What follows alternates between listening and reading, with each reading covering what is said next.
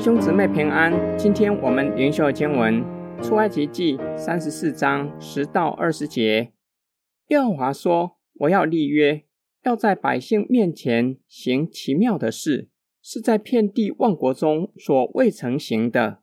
在你四围的外邦人就要看见耶和华的作为，因我向你所行的是可畏惧的事。我今天所吩咐你的，你要谨守。”我要从你面前撵出亚摩利人、迦南人、赫人、比利洗人、希未人、耶布斯人。你要谨慎，不可与你所去的那地的居民立约，恐怕成为你们中间的网罗。却要拆毁他们的祭坛，打碎他们的柱像，砍下他们的木偶。不可敬拜别神，因为耶和华是忌邪的神，名为忌邪者。只怕你与那地的居民立约，百姓随从他们的神，就行淫乱，祭祀他们的神。有人叫你，你便吃他们的祭物，又为你的儿子娶他们的女儿为妻。他们的女儿随从他们的神，就行邪淫，使你的儿子也随从他们的神，行邪淫。不可为自己铸造神像。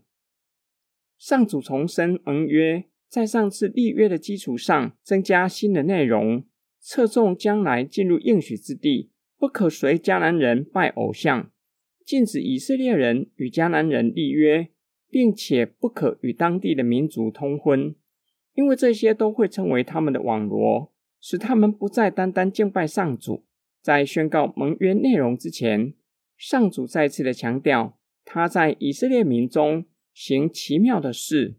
不止过去以神迹奇事将他们从埃及地领出来，将来也会以神迹奇事将他们领进应许之地，是万民未曾见过的。他们就会看见上主的作为是可畏惧的事。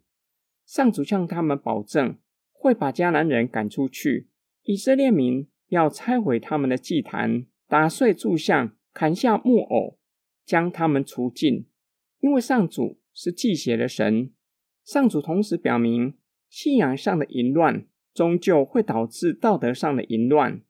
迦南宗教仪式存在各样淫乱的行为，为要防止金牛犊事件重演，上主重申第二诫，不可造偶像。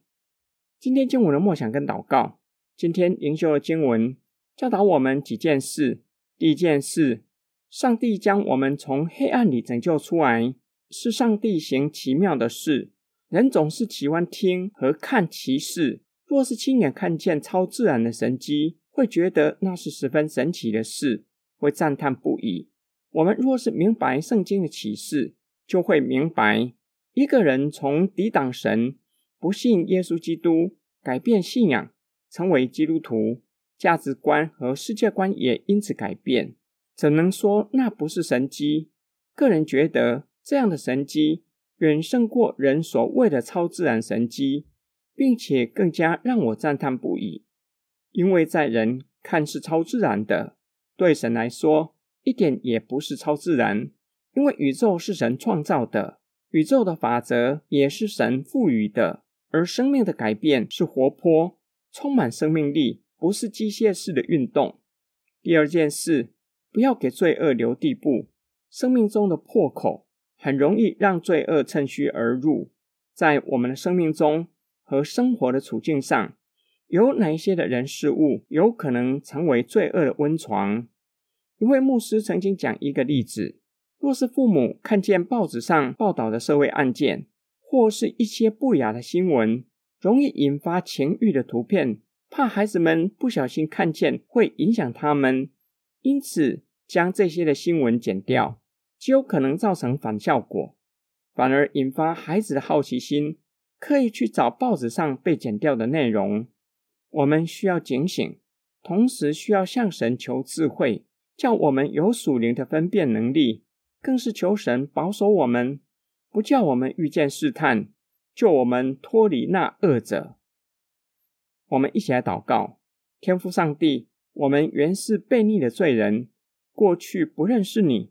心地刚硬的抵挡你，甚至口出恶言，求你赦免我们的罪，并求主保守我们的心，不被花花世界吸引我们的眼目。求主的圣灵光照我们，叫我们看见在我们的生命中和生活上有哪些的人事物有可能成为罪恶的温床，叫我们彻底清除干净，使我们远离罪恶的诱惑。我们奉主耶稣基督的圣名祷告，阿门。